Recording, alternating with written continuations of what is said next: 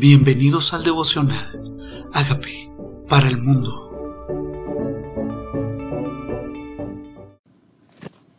San Juan capítulo 4.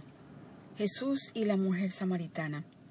Cuando pues el Señor entendió que los fariseos también habían oído decir, Jesús hace y bautiza más discípulos que Juan, aunque Jesús no bautizaba sino sus discípulos, salió de Judea y se fue otra vez a Galilea y le era necesario pasar por Samaria. Vino pues a una ciudad de Samaria llamada Sicar, junto a la heredad de Jacob, y dio que dio a su hijo José, que dio su hijo José. ¿Qué pasa en esta agenda de Dios? En esta agenda de Dios le era necesario pasar por Samaria. Y en la agenda de Dios estábamos nosotros en un encuentro, en un momento de nuestra historia, donde tenía que visitar ese pozo donde nosotros nos encontrábamos, ese pozo donde nosotros nos hallábamos buscando agua, buscando respuestas, ese momento de nuestra vida donde veníamos con sed, igual que tuvo el encuentro con la mujer samaritana. Y le dijo, estaba allí en el pozo de Jacob. Entonces Jesús, cansado del camino, se sentó así junto al pozo. Era como la hora sexta.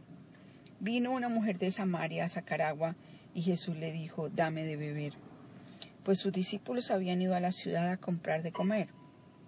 La mujer samaritana le dijo, ¿cómo tú siendo judío me pides a mí a beber que soy mujer samaritana?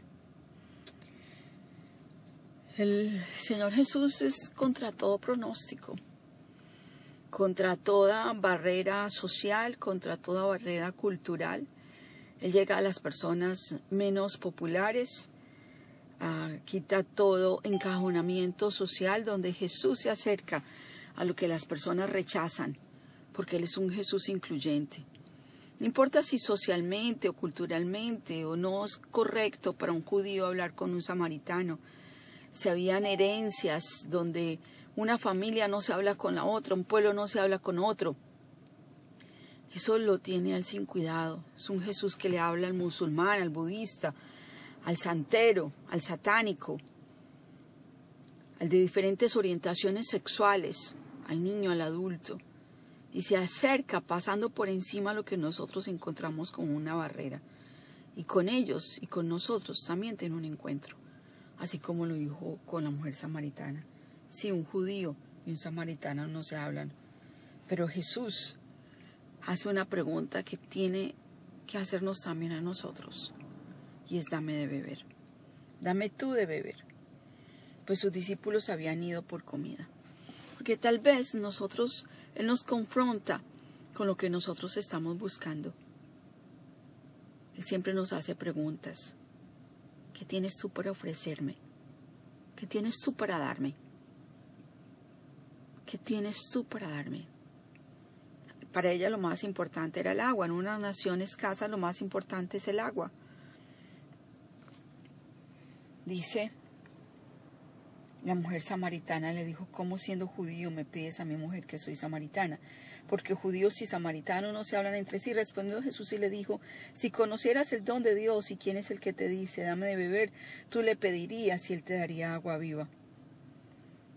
Y a veces nosotros, el Señor a través de personas, podría usar personas para que pidan de nosotros lo que nosotros estamos necesitando, tal vez dirección, tal vez compañía, tal vez sabiduría, y nos confronta con nuestra verdadera necesidad cuando vemos la necesidad de otros.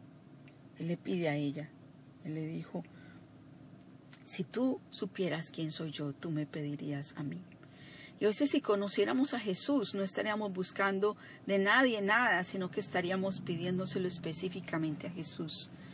Si conociéramos realmente a Jesús, estaríamos nosotros buscándolo en lugar de Él pidiéndonos a nosotros. Él no necesita nada de nosotros, simplemente nos confronta con si somos capaces de dar aquello de lo cual nosotros estamos necesitando más. Tal vez estás necesitando dinero, Él te dice dame dinero, tal vez tú estás necesitando seguridad, Él dice dame seguridad, tal vez tú estás necesitando algo. Y Él sabe, quiere saber si eres capaz de desprenderte de aquello de lo cual Él te quiere dar y abundantemente, como hizo con Abraham y su hijo, dame un hijo, antes de decirle, te voy a dar multitud de hijos. que Él te va a dar multitud, te va a saciar tu sed. Y primero te dice, dame agua a mí.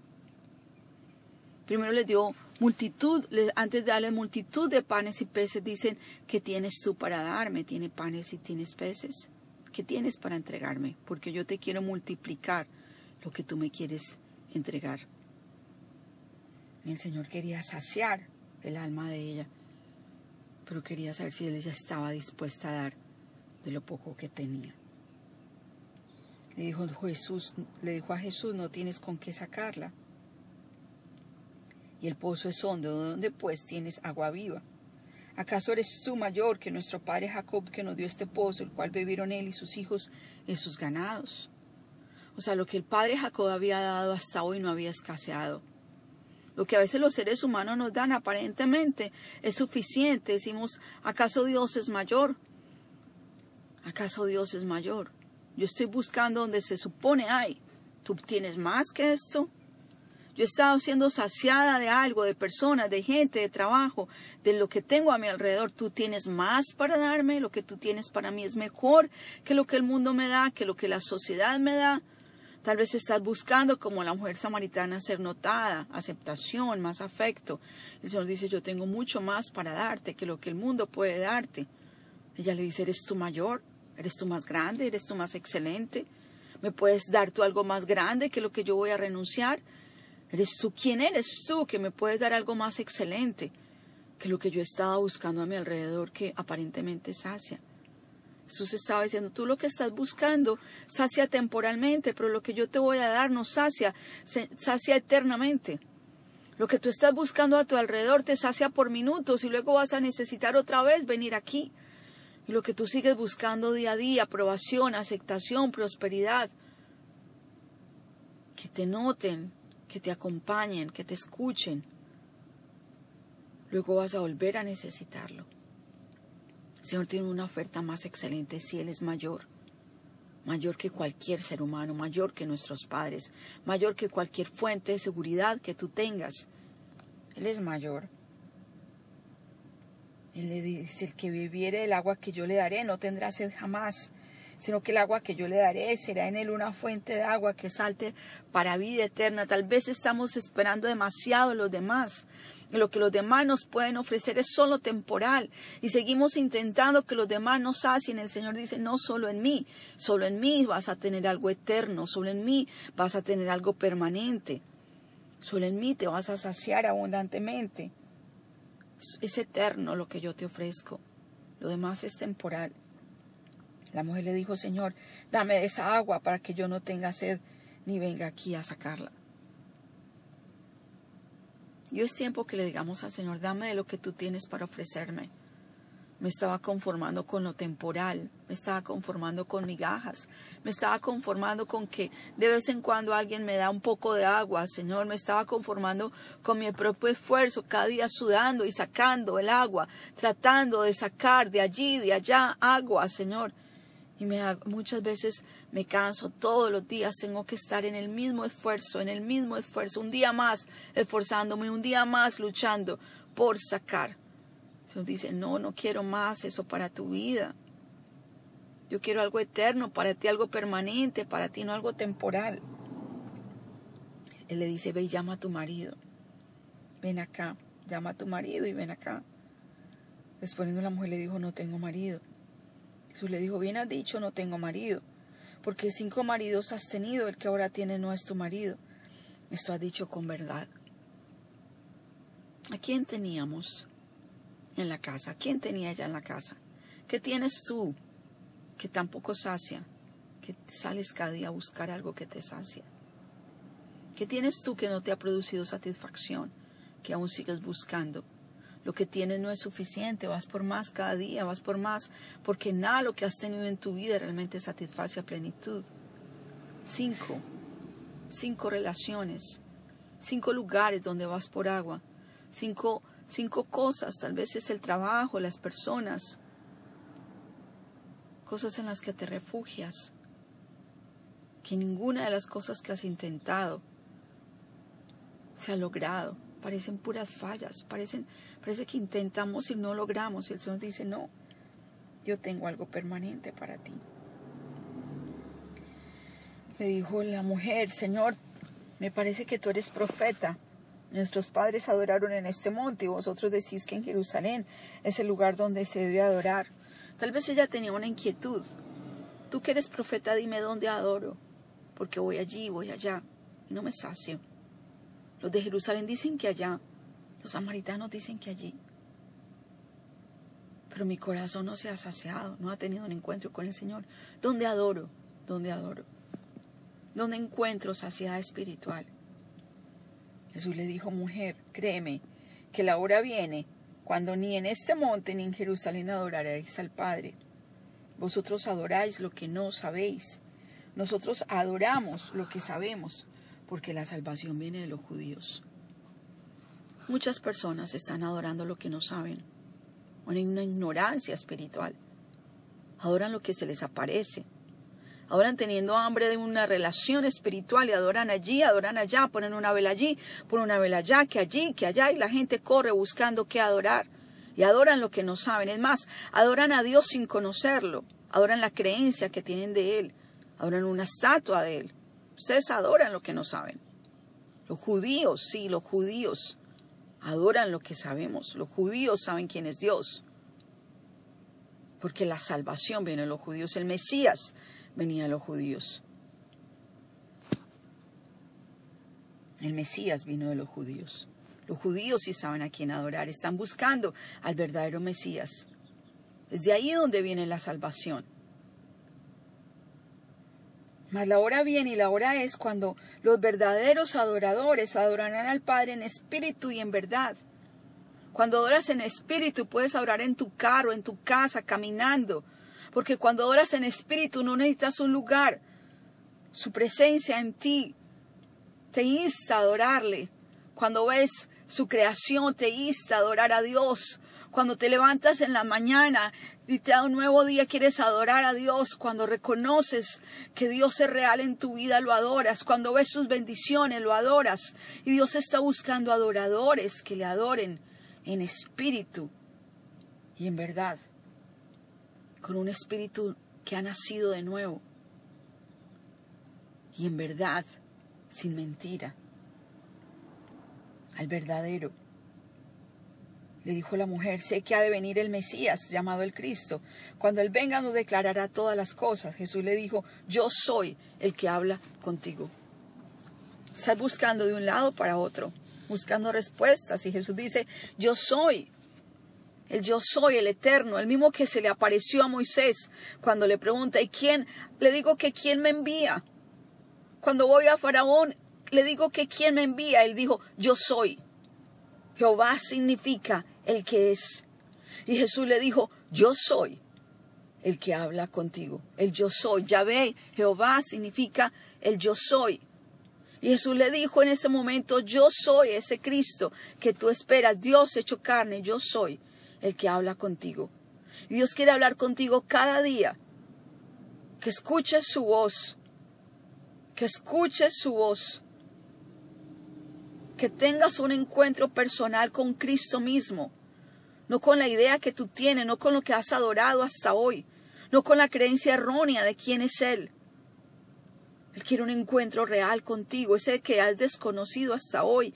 Él quiere aparecerse a tu vida, Él sí te conoce, conoce tu pasado, conoce tus, tus derrotas, tus desilusiones. Y en su agenda quiere tener un encuentro personal contigo. Y te dice, yo soy lo que tú estás esperando. Entonces, ¿qué hizo la mujer? En esto vinieron sus discípulos y se maravillaron de que hablara con una mujer. Sin embargo, ninguno le pregunta por qué hablas con ella o qué hablas con ella. Entonces la mujer dejó su cántaro y sobre la ciudad dijo a los hombres, venid a ver el hombre que me ha dicho cuánto yo he hecho. No será hasta el Cristo. Se encontró con alguien que la amaba a pesar de su pasado.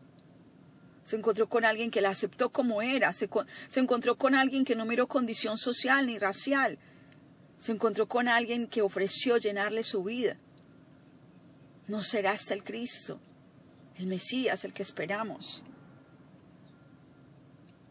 Entonces salieron a la ciudad. ¿Por qué se sorprendieron de que hablaba con una mujer? Una mujer no salía sola a mediodía a hablar con un hombre.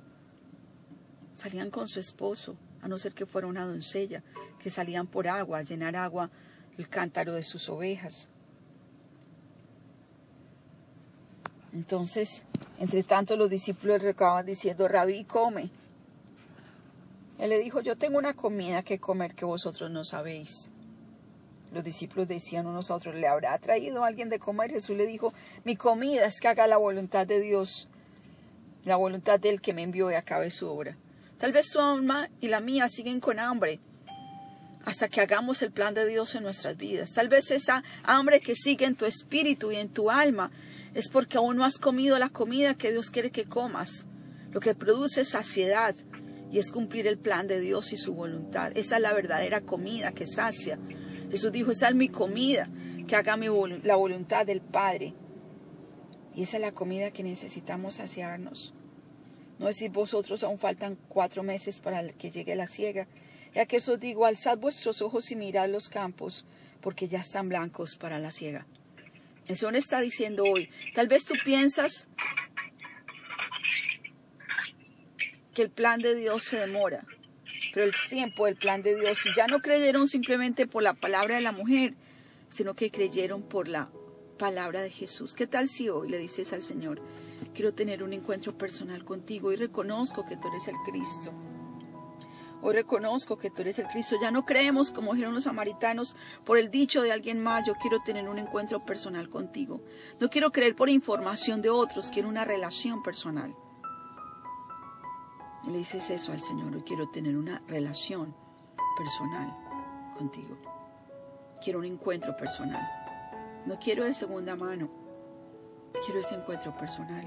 Los samaritanos ya no creyeron simplemente por ella sino que creyeron después de tener un encuentro con Jesús. ¿Qué tal que Dios te quiera usar a ti para ganar tu vecindario, tu barrio, tu familia? Que ya no crean simplemente por tu palabra, que siempre te han oído a ti. Ahora ellos decidan tener ese encuentro personal con Jesús. Y entre más grande, entre más sea grande el cambio, entre, algunos dicen, yo cómo voy a hablar de Jesús si han oído un mal testimonio de mí. Pues la mujer samaritana no tenía un buen testimonio había tenido un pasado difícil que censurar o que criticar. Pero lo que ella hizo fue, vengan y conozcan ustedes. Yo tuve un encuentro personal con Él. Vengan y tengan ustedes el mismo encuentro. Casi tú le dices, Señor Jesucristo, yo te necesito. Reconozco que tú moriste por mis pecados. Yo te invito a que entres a mi vida como Señor y Salvador. Ya haz de mí la persona sana y libre que tú quieres que yo sea. Gracias por entrar a mi vida.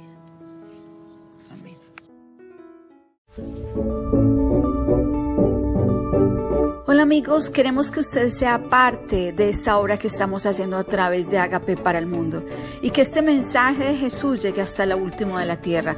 Si quieres donar en nuestra página web puedes hacerlo en agapeparalmundo.org o también a través de Cele en agapeoficial.gmail.com. Dios bendiga tu generosidad.